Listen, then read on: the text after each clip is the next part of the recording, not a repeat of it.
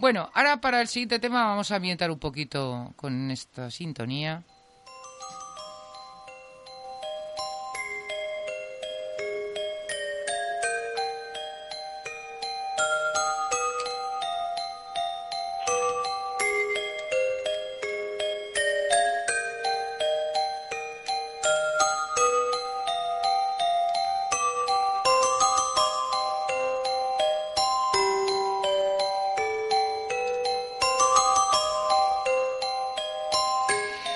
Aunque la música es una caja es una caja de música de una bailarina no es exactamente una muñeca pero bueno en, sus eh, en los diversos capítulos que tiene el libro de turismo Dark hay uno que es la isla de las muñecas en México donde yo creo que habrá muchas muñecas pero me temo que Anabel no está entre ellas. Quién no tiene quién no tiene miedo a las muñecas no y más si es una es una isla repleta de ellas, algunas con las cuencas oculares vacías, que le faltan manos, piernas colgadas de los árboles con, con, con alambres. imagina de toda una isla con todo ese, ese tipo de muñecas colgando por todos los lados. Pues la verdad que... y desmembradas, que, les faltan brazos y que están desnudas, y, sucias. no, son, amables, no son Barbies bonitas. No, no, para verlas por la noche, desde luego, ¿quién no se enamoraría de ellas? Seguro que no. Sí, la verdad que sí. Siempre, siempre, ¿no? Las, las muñecas... Eh, eh, a muchas personas les crean esa aversión. ¿eh? no solamente aquellas muñecas pues que se han sido creadas pues con la intención de causar miedo, sino simplemente pues las muñecas de todo tipo. Hombre, con lo bonitas que eran, eh, tú te acuerdas, bueno, tú eres joven, pero tú te acuerdas del anuncio de Famosa, eh, las, pues lo buenas que eran. las muñecas de Famosa se dirigen, al, portal. Hombre, para hacer llegar al niño su cariño, su amistad, y eran una monada de muñecas. Lo que pasa es que esto es como con los payasos, que también han empezado a coger mala fama a raíz de películas y a raíz de que luego mm. se disfrazaban para atracar vestidos de payasos y están haciendo un daño que creo que, que McDonald's tuvo que quitar el anuncio porque ya no tenía gracia el payaso de Sí, sí, sí. Pues fíjate que este, el tema de esta fobia a, a las muñecas tiene un nombre, eh, tiene un nombre que es la periofobia. Toma ya. Y ese, ese, ese temor a, las muñecas, ¿no? A que sobre todo las muñecas cobren vida, sobre todo esas que están articuladas o que usan los ventrílogos, ¿sabes? Esas así, mm. Pues eh, es lo que crea esa fobia, la periofobia. bueno, es que también me, está viniendo a la cabeza muñeco diabólico, ¿eh? que también se han hecho unas cuantas, y luego los padres de, de Chucky, y la novia de Chucky, y no sé cuántos Chucky por todos Tenemos ahí toda la genealogía de Chucky, sí. Que además, menudo pájaro, ¿eh? Iba con las tijeras cargándose a todos. Madre mía, cuidado. yo creo que todo aquello que se encuentre así a medio camino entre, entre lo animado y lo inerte, aquello que, que si está vivo o no está, o no está vivo, si está muerto o no, eso es lo que crea esa, esa versión. Y de hecho, eso tiene un origen también, y precisamente hablabas de, de la muñeca Anabel, que, que se ha hecho también una película también basada en el tema de los, de Warren, de varias, investigadores, sí, forma parte un poco de la saga pues la verdad es que esa película pues está basada en, un caso real, que eso es lo que pone un poco más los pelos de punta, porque la, famosa muñeca Annabelle pues fue una Rajeri Andol, que es una muñeca pues de trapo, eh, eh, creada en, los principios del siglo pasado, eh, eh, principios del siglo XX, pues que tenía así unos hilos rojos como cabello, tenía una, una nariz triangular, que tú ya de por sí ya ves esa muñeca ya te pone un poco los pelos de punta y de por sí, ¿eh? porque eh, la muñeca ya muy agradable no era. La verdad es que eh, la real es bastante más simple y bastante más fea, pero la de la película era muy mona, de estas muñecas antiguas de coleccionista. O sea, bueno. Exacto, la de la película sí. Grandota, además. Claro, pero lo que es la, la, la, verdadera. real de principios del siglo XX, sí que mm, es de aquellas muñecas, no, no, la podría, no la pondrías en la habitación, yo al menos, ¿eh? Ahora que lo sabes, pero a lo mejor en la cama, encima de la almohada... ¿no? no sé, no sé, me lo pensaría dos ahora veces. No, ahora ¿eh? seguro que no, ya lo sé. Y más, y, más, conociendo la historia que hay detrás, claro. pues resulta que hay una historia sobre esta muñeca. en los años 70, por lo visto, hay una, una, bueno, una familia que regala a, su hija adolescente pues una muñeca de este tipo. Ella la coloca en la habitación, pero empieza a experimentar sucesos raros, ¿no? En su dormitorio, aquello que empieza a percibir, a notar ruidos, sonidos extraños que no se sabe bien de dónde viene y ella deja a la niña la, la muñeca de una manera y cuando vuelve a casa del colegio se encuentra que la muñeca está en una posición diferente a la que la había dejado previamente, ¿no? Hasta que, bueno, empieza a notar cosas extrañas hasta el punto de que un día puede de, de, la escuela y se encuentra la muñeca en otra posición de nuevo a la, a la que la había dejado y notas manuscritas con restos de sangre que dice ayúdanos, ayuda a Lu, ¿me echas de menos esas notas extrañas? Y claro, la niña se queda totalmente extrañada y empieza a asustarse. Habla con sus padres, sus padres hablan con la iglesia y dicen, vamos a ver qué sucede, ¿no? Y la iglesia se pone eh, eh, de acuerdo con los Warren, con los famosos Ed y Lorraine Warren, que eran pues ya muy conocidos en aquella época por sus estudios de, fenómenos paranormales, empiezan a investigar el caso y bueno, ellos llegan a la conclusión pues que el demonio o un demonio había poseído a ese juguete y que el juguete estaba intentando atraer a la niña. Por eso, claro, con la ayuda de un religioso, pues los, los Warren practican un exorcismo en el piso, se llevan a la muñeca de la casa y, bueno, encierran a la muñeca en una especie de vitrina en su casa. El caso es que se llevan la muñeca y los, los sucesos extraños en casa de la niña paran completamente, desaparecen, ¿no? Por tanto, ahí tenemos quizá un poco la pauta de que había ahí algo extraño con esa muñeca. Y fíjate que esa muñeca hoy en día a pesar de que el matrimonio Warren pues ya falleció, se puede todavía contemplar en el Museo del Oculto que tienen ellos, bueno, sus descendientes y también personas que ahora mismo pues gestionan el, el, museo en Monroe, en Connecticut.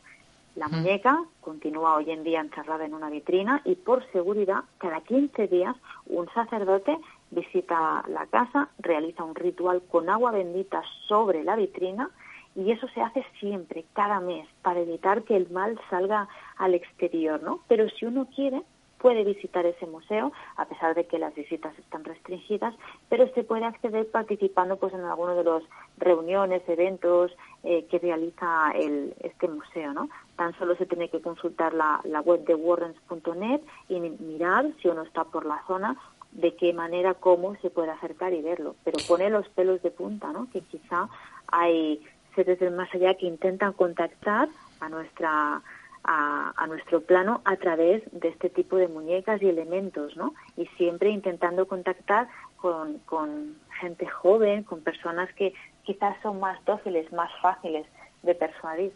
Ya, eh, yo no sé si es en la película o, o, el, o era el caso real que cuando la, eh, empieza a hacer cosas extrañas la muñeca, eh, resulta que averiguan que era de, el espíritu de una niña que había tenido un accidente en la carretera y había muerto muy, muy pequeñita y entonces lo que quería era jugar, o eso forma parte de la película. Sí, eso forma parte del, del guion, eso forma parte de, de, esa parte de la película que, claro, tienen que darle todo un bombo alrededor, ¿no? Para crear mm. el, el guion, pero podría ser posible que por ahí fueran los tiros, ¿eh? No te pienses, ¿eh? Esto es, esto sí que es un misterio. Lo que está claro es que este tipo de, elementos, al igual que por ejemplo cuando se juega con las ouijas y tal, hay que tener el máximo respeto y el máximo cuidado porque son elementos que nunca sabes qué es lo que te vas a encontrar. Eh, antiguamente no se sabía que esto era peligroso, hoy en día se sabe, por tanto hay que tener cuidado. En, una determinada época, eh, principios del siglo XX, las ouijas, por ejemplo, no se entendían como algo peligroso, se entendían, bueno, era un juego de mesa, ¿no? Era un tablero, por tanto, ¿dónde se vendían? En las jugueterías. Mm, sí, sí, sí, sí, lo sé. Y de hecho, precisamente Celtia le tiene terror a, la Ouija y, no ha vuelto a jugar desde que, te, bueno, a jugar, entre comillas, desde que mm. tenía, no sé si eran, eh, eh, no, recuerdo cuántos años tenías, Celtia, pero que tuviste una experiencia muy desagradable, ¿no? Sí, bueno, yo solamente la hice una vez y ya me llegó, ¿eh? Mm. ¿Pero qué te pasó? ¿Pero qué te pasó en realidad? Pues eh, pues se movía. Nosotros lo hicimos con el vaso y con, no lo hicimos con, con el tablero, lo hicimos con... Con el vaso, como hacíamos, yo también lo hacía de pequeña, así, porque era más barato. escribías las letras de papelitos y ya está, ¿no? Y ponías el, el vaso en medio, sí. Mm. Nosotros lo hicimos así y sí que es verdad que se movía el vaso solo. Mm. Me echo de la sesión y, y es que me traumaticé, o sea no sé lo que pasó realmente porque sí que había gente que se estaba un poco cachondeando, riéndose de la situación, pero a mí me dijo un par de cosas que, solo sabía yo y, sí que me... Te descolocó. No, no me descolocó, me, me acojonó hablando en plata directamente. De hecho, tengo 43 años y no he vuelto a jugar. Ya, eh, eh, tú te puedes creer, Miriam, que yo, yo antes hacía un programa de misterio se llamaba La Puerta Secreta, donde colabora Fernando y de hecho hago una sección todavía semanal en el Caleidoscopio, por un poco a modo de recordatorio, porque era un programa que gustaba mucho. Y te puedes creer, eh, yo hacía de jovencita mucho la ouija con mis amigas y tal, eh, con, el vaso, como dice Celtia. Y, además eh, yo vivía en un chalet y, y, mm, que estaba además bastante, no estaba en el mismo, yo soy de Teruel, no estaba en el mismo Teruel, estaba en Teruel Capital, pero a las afueras, ¿no? Y lo hacíamos por la noche y venían mis amigas y a lo mejor se iban y yo me quedaba sola en casa después y me decían, pero tú estás loca de quedarte aquí porque había veces que se nos movía todo, pero te lo vengo a decir porque tú te puedes creer, Miriam, que yo he llegado a hacer una Ouija, una sesión de Ouija en antena en el programa en directo. Madre mía, pues qué valor, ¿eh? Además, yo, yo em, empecé a hacer ofrecimientos que yo quiero hacer una aguja en directo, que quiero hacer una, que quiero hacer una que hace muchos años que no, que no la hago.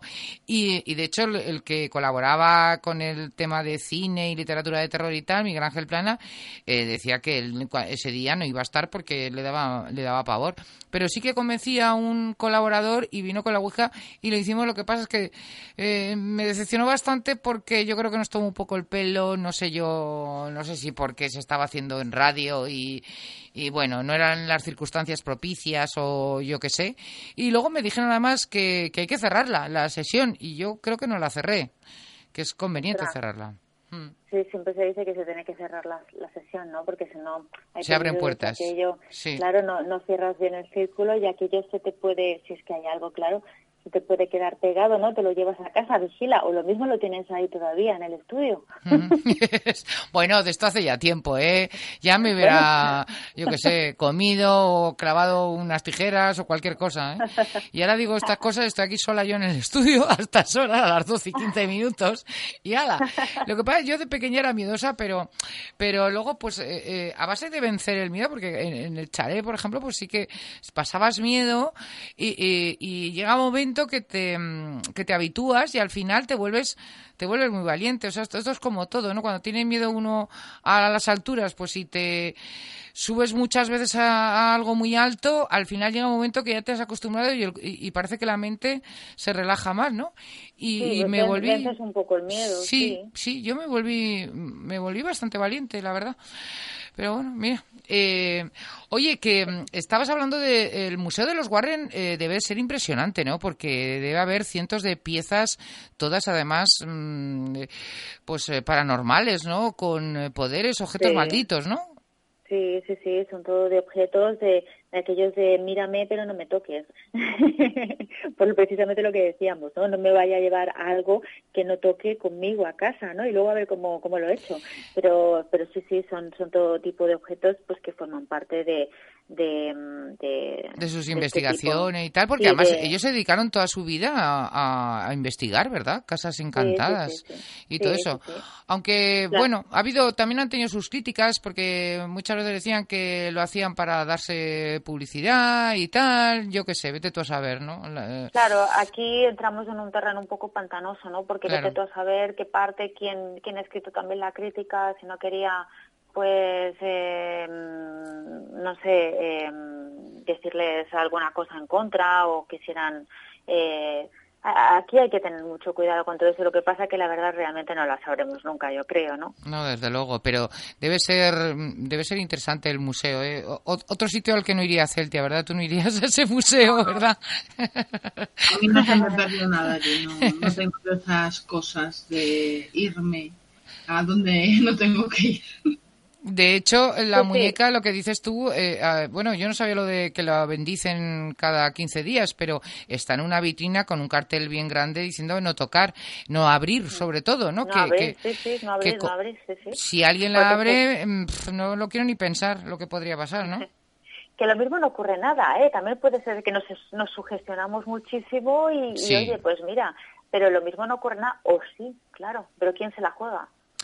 No, no, eh, eh, la verdad, mira, ayer Pedro Amorós, eh, no sé si lo conoces, es el presidente de la Sociedad Española de Investigaciones Parapsicológicas, es un, el mayor especialista en psicofonías, pues puede que del mundo, tiene en su haber pues más de 70.000, o sea, una barbaridad, y se ha dedicado pues toda la vida, lleva más de 30 años, y nos decía que de cada 100, porque él es muy escéptico, es muy racional, muy riguroso en sus investigaciones, y él quiere llegar a la verdad, o sea, no, no le vale que le diga a alguien que está encantado y que de repente vean, porque también ha detectado fraudes y, estafas y gente que lo hacía o bien premeditadamente porque eh, para llamar la atención o para sacar dinero o para lo que fuese, o, bien inconscientemente que lo que lo hacían pero que tenía su explicación ¿no? entonces siempre decía que de cada 100, 100 investigaciones que haces el 90% tiene una explicación eh, eh, natural, terrenal, eh, física o científica y tal.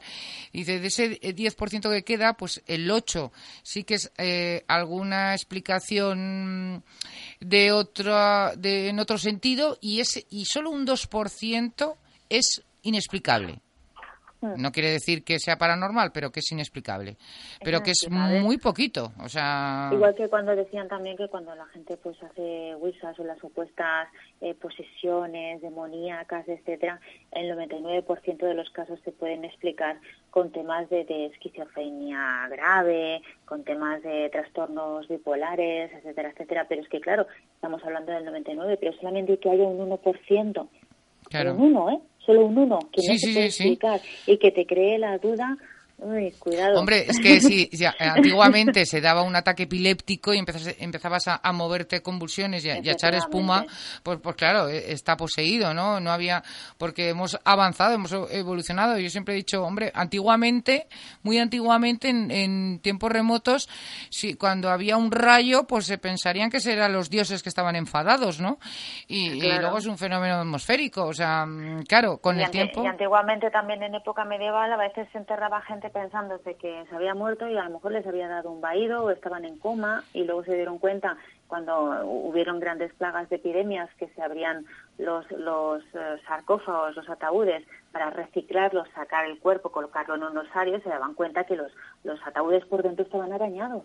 De, de ahí viene el dicho de salvados por la campana, porque como pasó más de, de, un caso, pues lo que hacían al final era atarle un, un hilito a un dedo del cadáver y, y, el otro fuera con una campana, para que si sonaba la, la campana es que estaba viva y esa persona y la pudieran desenterrar y, y, volver a la vida. Sí. Salvado por la campana y también viene de ahí eh, cuando eh, empezó a ponerse un poco de moda la tradición de velar al muerto, velarlo para asegurarse que realmente esté muerto. Porque claro, a veces enterraba gente que no vaya a ser, no lo estaba. No vaya a ser la mujer con la que ha pasado el marido 50 años y estaba hasta el gorro y, ya se ha quedado tranquilo de que ha muerto y dice, Dios mío, no, que ha resucitado, no me lo puedo creer. Pues fíjate que mi abuelo cuando, cuando murió se, eh, se suele velar una noche. Pues a mi abuelo le tuvieron que velar dos, bueno, le velamos dos noches porque tenía miedo a que lo enterraran vivo. Lo enterraran vivo. Ah, ¿y lo dejó en su testamento? ¿Fue su última voluntad o qué? eso lo había dicho a mi abuela y mi abuela eh, lo dejó dos días, que yo decía, mi madre, pero esta mujer cómo deja dos días. Y lo dejó por eso, porque mi abuelo tenía mucho miedo a que lo enterraran vivo y, estuvimos dos noches velándolo. Pues una campanica atada con un hilo a su dedo y así podíais dormir y echar una cabezada. En fin, oye, tampoco podemos bromear. Nosotros que tenemos, somos muy gamberras y bromeamos mucho porque algunos nos dirán qué falta de, respeto, pero es, no sé. no, pero es una manera de desdramatizar también, ¿no? Porque realmente eso era lo que sucedía. La gente velaban a los muertos para asegurarse realmente pues que, que hubieran fallecido, pues que en aquella época estamos hablando, imagínate, también de época medieval, ¿no? Que, que la medicina pues no estaba tan avanzada, entonces una persona que, que, le dé un vaído, que tenga un desmayo, que, que caiga en coma, realmente, pues, si no estás habituado a, ver ese tipo de, de comportamientos, piensas que la persona ha fallecido. No, no, por supuesto que sí. Oye, eso me lleva ya eh, la última cuestión. Los ataúdes colgantes en la isla de Luzón, eh, ¿cómo es esto?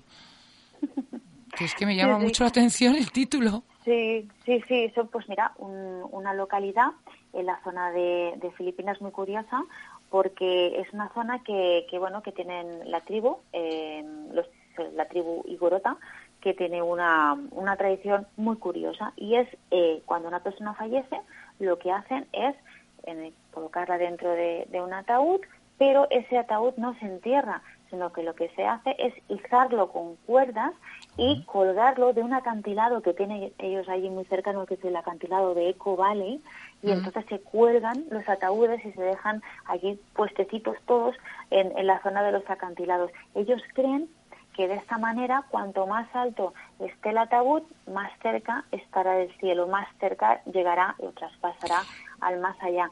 Y es aún más, más sugerente la, la panorámica de, de ese acantilado porque a menudo se cuelgan junto a los ataúdes una especie como de sillas para que el alma del difunto, claro, estás en, un acantilado y tienes unas vistas impresionantes, pues para que el alma del difunto pueda sentarse en esa silla y admirar las vistas. Madre mía. Pues si ¿eh? está cansado. El alma, pues si está cansada, se sienta en la sillica. Oye, ¿y se quedan siempre ahí los ataúdes? Sí, a ver, esto es una tradición que ya hoy en día todo lo que son es, es más solamente se, se realizan las personas que son muy mayores y tal, porque es una tradición que ya va de capa caída. Que si no, no caben, ¿no? Llegará un claro, momento... Ya llegó, claro, ya llegó un momento que... Pero hay unos cuantos ya han aguantado. Tú piensas también que Filipinas está sentada sobre todo lo que es el, famoso anillo del, del, Pacífico, donde hay muchos terremotos, etcétera y, y, hay muchos movimientos de tierra, etcétera y, pero, pero muchos de ellos han conseguido sobrepasar eh, todos estos años eh, y ahí siguen, ¿no? Y por tanto la, la visión, la panorámica es, es, es curiosa, es distinto, es una manera de entender la muerte distinta a como, como la entendemos nosotros, ¿no? El, el, Desde viajero, el turista occidental, la persona de Occidente lo ve muy, de manera muy distinta. Para ellos es simplemente un tránsito, es cruzar al más allá, es un cambio de, de estado, paso de la vida a la muerte, no hay tristeza,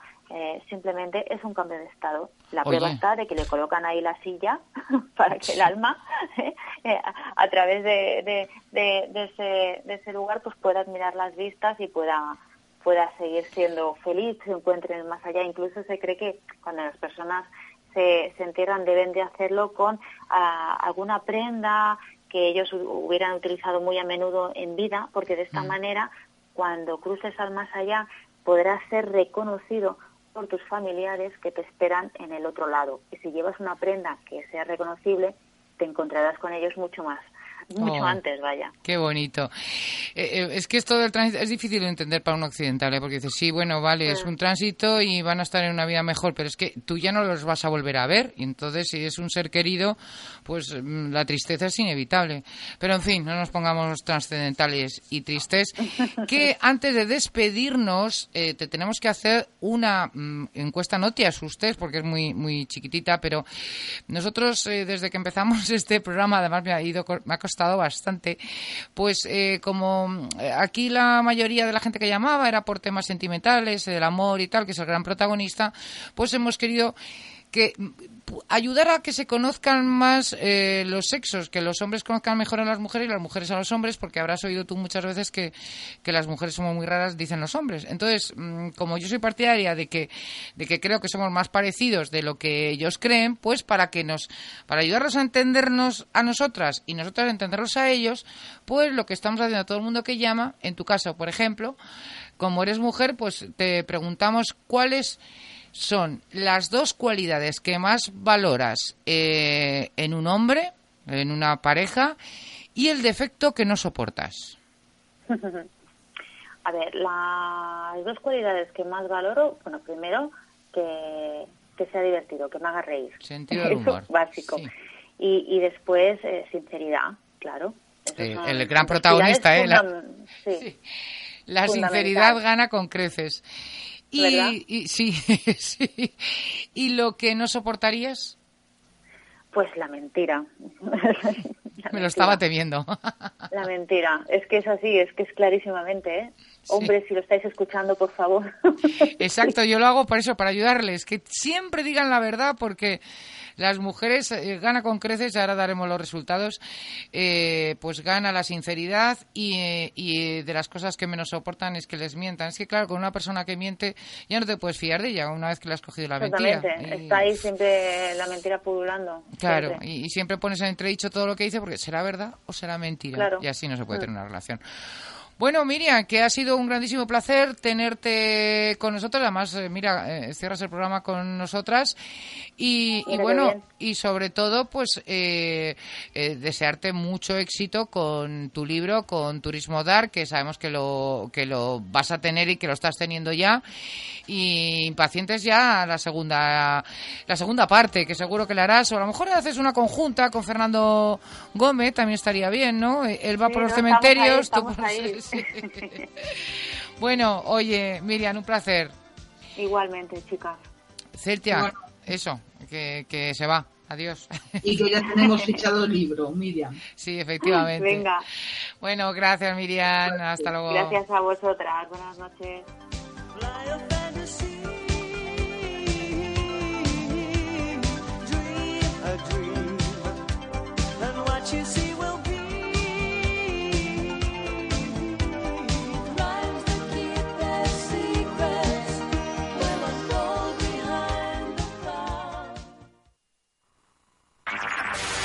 Sintonizas La Jungla Radio.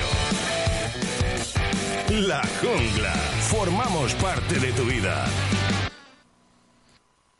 Bueno, que son las 12 y 29 minutos ya, ¿eh? Se nos pasa el tiempo volando, Celtia. Voy a poner una cancioncita y después vamos a dar ya los resultados de la encuesta, que están ya todos impacientes. No me lo puedo creer, que lo vayas a acabar por fin. Hombre, eh, si alguien quiere llamar todavía está a tiempo, mientras dure la canción, de llamar al 900-900-516 y que nos digan las dos cualidades que más eh, valoran en, en, una pareja y el efecto que mm, no soporten, pues lo incluimos. Pero, en fin, ya acabamos el programa, queda media hora para terminar y ya no me puedo esperar más. Ya tenemos unos cuantos, ¿eh? No te creas, a mí me ha costado lo suyo, pero es que llevo un mes con la encuesta, o sea que, que, que bueno, se pueden dar una idea, se pueden dar una idea. Así que vamos a hacer una pausita musical y enseguida vamos con ello.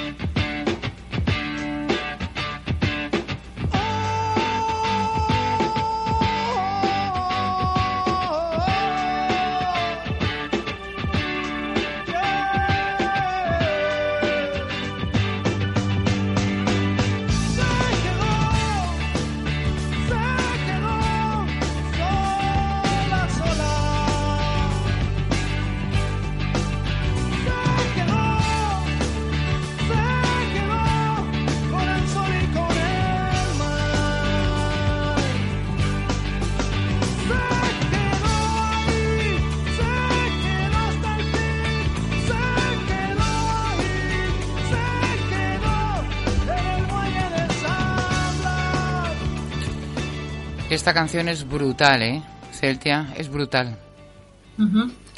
El muelle de San Blas eh, de Maná, que ah, es una letra muy triste, la verdad es que es súper, súper triste y te dan ganas hasta de llorar. A mí me recuerda mucho, es como una versión de Penélope, la de Joan Manuel Serrat que la conocerás, ¿no? La de Penélope. Sí. Lo que pasa es que los escenarios son diferentes. Eh, Penélope está en el tren, en la estación del tren, y, esta chica de Maná está en el mar, pero, pero pasa lo mismo, que pasan los años esperando a su amor y su amor no, no vuelve y, eh, bueno, pues se mueren y, se vuelven locas. Es muy triste, ¿verdad? En fin, pues pondré otra canción ya para quitarnos este mal gusto que se nos ha quedado, pero es muy bonita, es muy bonita, ¿eh? Bueno, Tachán, momento estrella del programa de Confidencias a El momento esperado. y tan esperado. Dos meses para hacerlo. Porque además esto se me ocurrió al principio del todo. Yo creo que llevábamos, eh, no sé. Un día o dos días. Sí, muy poquitos, muy poquitos. dos o tres días. Bueno, Pero en abril, ¿eh? O sea, cuando empezamos. Sí, sí, en la primera, porque luego hicimos un paroncito porque a mí me tenían que operar y tal, y, hicimos esa parada, pero, pero sí fue en la primera tanda.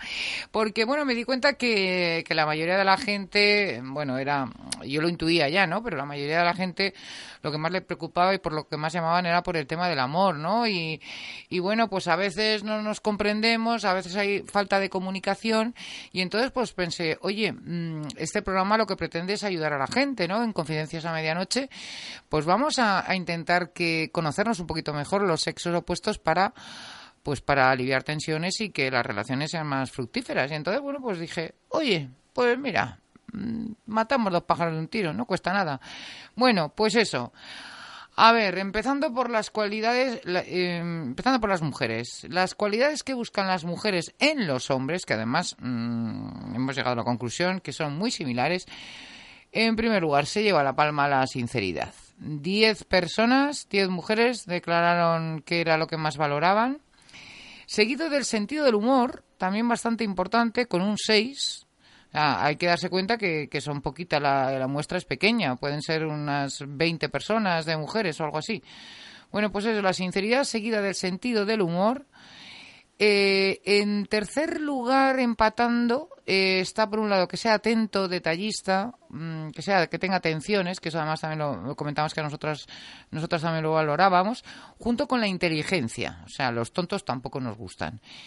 Y, luego ya un poco más detrás está que sea buena persona, algo que es importante, por supuesto, eh, porque bueno, como una mala persona tampoco creo yo que pudiéramos aguantar, ¿no?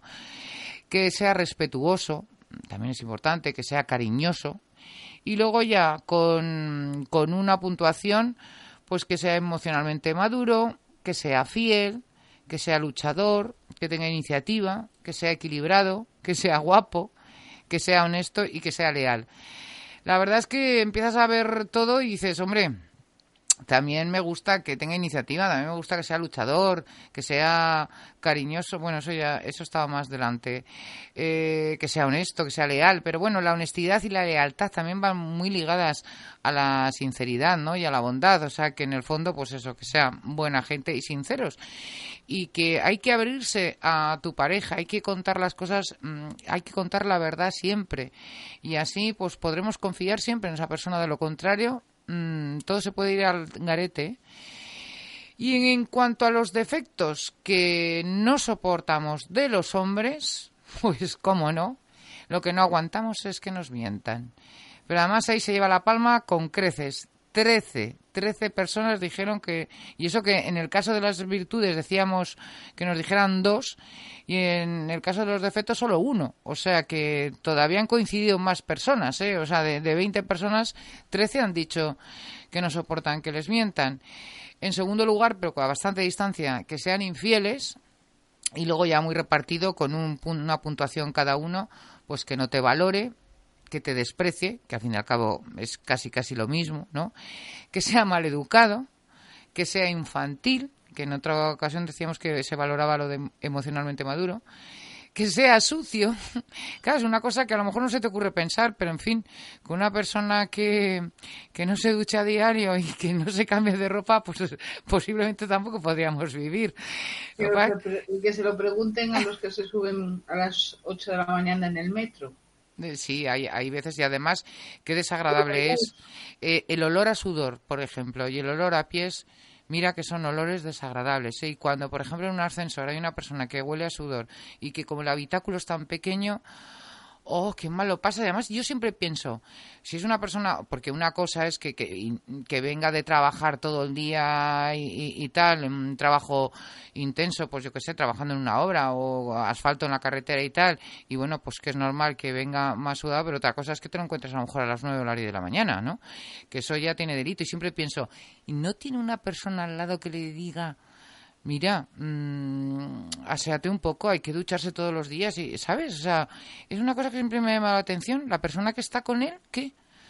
Bueno, eh, a no ser que sea igual de sucia y ya. Tenga atrofiado, igual tiene atrofiado ya el sentido del olfato, ¿no? Puede ser.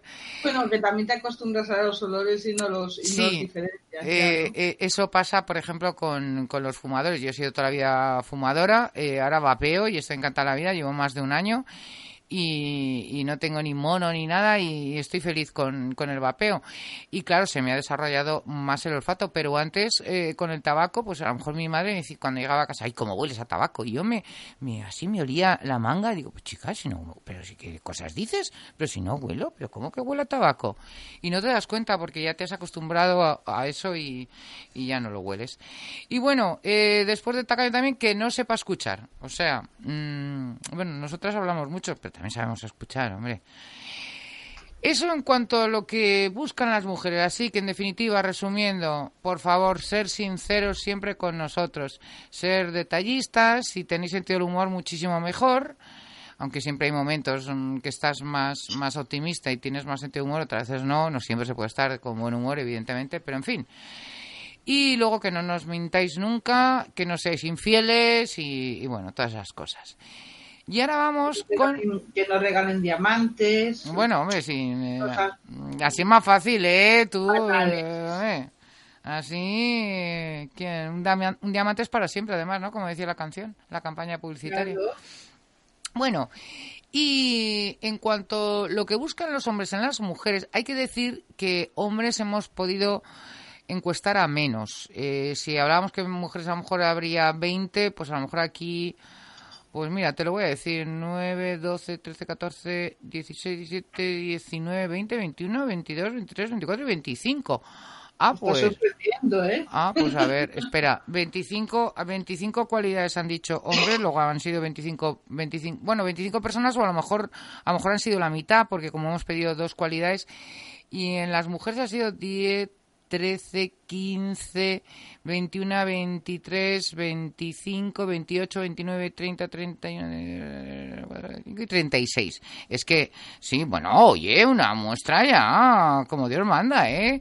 Efectuada 36 mujeres y, bueno, 20, no, claro, es que hemos pedido dos. Realizada a 18 mujeres y a, y a 12 hombres y medio. Es como te, te, va a llevar por el camino de la amargura. bueno, hay que decir que me acuerdo uno, por ejemplo, que nos estaba vacilando mucho y o que no sé, no sé qué pasó y que al final pues le, admitimos solo un, que dijera un defecto y cosas de esas, ¿no? Entonces pues puede ser. Pero bueno, en cualquier caso, los datos no mienten se lleva la palma, los hombres buscan en las mujeres en primer lugar que sean sinceras también. En segundo lugar, empatado con, con el sentido del humor y la fidelidad. O sea que hemos coincidido también en eso. En eh, cuarto lugar ya tendríamos también empatada la inteligencia y la comprensión, cosa que también hemos valorado nosotras más o menos en la misma proporción. Y luego ya, pues eh, con una puntuación cada uno, pues que sea cariñosa, que sea curiosa y tenga inquietudes, que sea bondadosa, que también bondadoso decíamos uno, que sepa perdonar, que sea honesta, eh, que también sería parecido a la sinceridad, que sea buena conversadora, He puesto buena conservadora, pero es que lo escribí mal, es conversadora. y eso que lo he escrito con el ordenador, ¿eh? Que si lo iba a escribir a mano, al principio lo hacía a mano la encuesta, pero luego ya llevaba una empanada mental que dije, lo paso, a limpio hago un Excel en condiciones y, por lo menos lo veré mejor. Luego, eh, que tenga sensibilidad y empatía también uno valiente uno y integridad y nobleza, que viene a ser también parecido a la sinceridad, pues uno. Y luego, lo que no soportan los hombres en las mujeres. Se lleva la palma, cómo no, de nuevo, la mentira. Luego, por autonomasia, con diferencia, tanto en hombres como en mujeres, lo que queremos es que nuestra pareja nos diga siempre la verdad. Así que además aquí eh, eh, que sean mentirosas lo que no soportan con cuatro puntuaciones y todas las demás tienen una. O sea que está a bastante distancia del resto. Eh, porque está que sea hipócrita, que no engañe, que en realidad deberíamos de sumarlo a la, a la mentira, porque viene a ser lo mismo. Que sea celosa o desconfiada, que te trate con desprecio, que no te valore, que también viene a ser lo mismo, que sea egoísta, que sea derrotista, que no sepa escuchar, que también lo habíamos dicho en, el en las mujeres, que sea desleal y que sea antipática y seria. Así que, bueno, las conclusiones es que somos muy, muy, muy parecidos y que nos gustan que tengan sentido del humor, que nos gustan que sean sinceros, atentos, cariñosos y, en fin, que no, no ha dado sorpresas, ¿verdad, esta encuesta? No, todo el mundo busca lo mismo, que sea una persona noble, que estés por, que estén por ti y que no y que no las engañes, que no que no engañes. Pobres, pobres en los sentimientos y en las acciones. Que digo yo que pobres mentirosos, oye.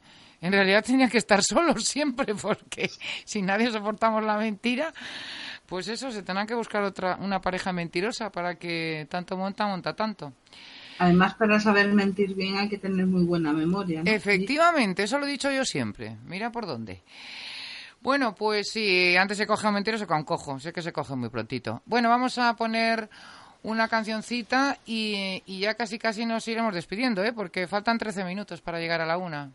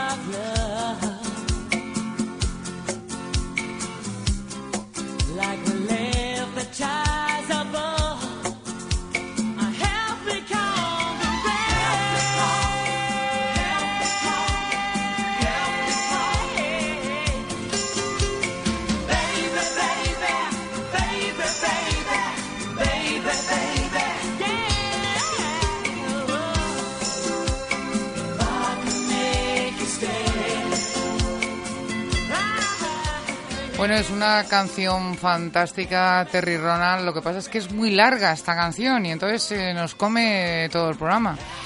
Y antes de despedirnos, pues yo quería dar unas pinceladas sobre Juan Luis Guerra. Eh, ¿Sabes que es Géminis también?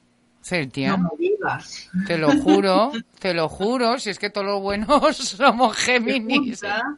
todo lo bueno se junta. Oye, nació el 7 de junio, además, mira, hace muy poquito fue su cumpleaños. Eh, tiene 62, recién cumplidos. Que, que, es una pasada de, de, hombre. Estaba mirando un poco, bueno, es cantante, compositor, arreglista, músico y productor, como no, supongo que todo el mundo sabe, eh, es dominicano y ha vendido nada menos que más de 70 millones de discos y es nada, ¿eh? En cuanto a premios, pues tiene 21 Grammys latinos, 2 Grammys norteamericanos y 3 premios Latin Billboard. Y en el 2007 fue el máximo galardonado con 6 Grammys latinos. Ganó 3 Grammys latinos en 2010, incluyendo el álbum del año. Y en 2012 ganó un Grammy latino como productor del año. Eh, empezó con su banda, eh, fue a la OTI con, eh, en el, ¿en qué año ponía aquí? En el 2015, ¿era? Uy, en el 2015, que digo yo. Eh, no, esto, este era el premio. así, ¿no? Eh, eh, fue nominado para asistir al Festival OTI de la Canción y representar a la República Dominicana, pero no dice el año. Y luego ya sacó el disco Ojalá que lleva café en el 89, que fue cuando, cuando ya se hizo famoso aquí también, cuando traspasó fronteras. muy reconocido y muy, muy valorado desde siempre en en su país, pero bueno, se hizo internacional, pues yo creo que con este disco, eh, con Ojalá que lleva café. Vamos a escuchar una cancioncita, que a ver si nos da tiempo, uy, que a mí siempre me ha hecho mucha gracia, que se llama El costo de la vida que es bueno yo la ponía em, para ilustrar como sintonía de, de una sección de economía que hacía porque es perfecta para eso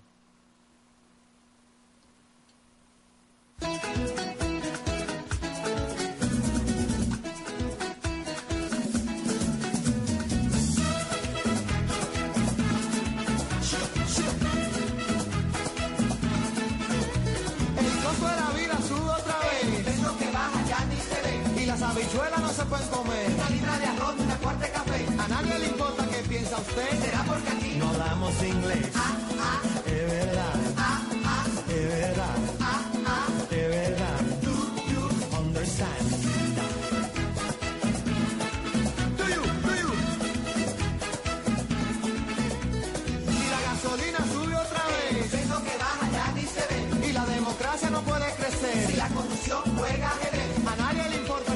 piensa usted. No hablamos francés. Ah, ah, Bupale, ah, ah, bupale, ah, ah, bupale. ah, ah. No me cierre.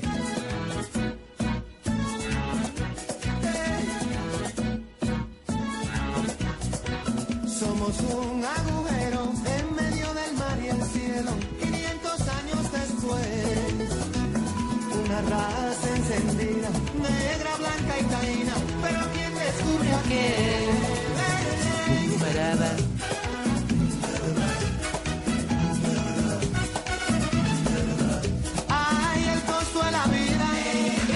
Bueno, que no nos va a dar tiempo a escucharla entera porque quedan tan solo dos minutos escasos para llegar a la una de la noche, momento de despedir, de poner punto final a confidencias a medianoche.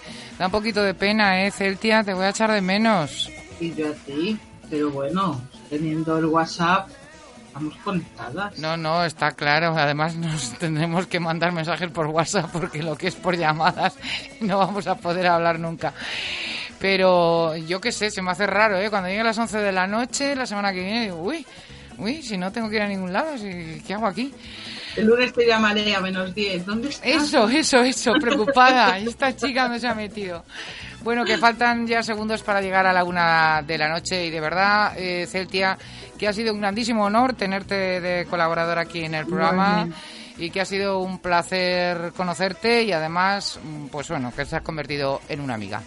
Cuídate mucho. Gracias. Hasta luego. Bueno, y a los oyentes decir que si quieren mañana les espero en el caleidoscopio de 5 a 7 de la tarde, que hablaremos de muchas cosas, de teatro, de historia, de misterio y de todo. Adiós.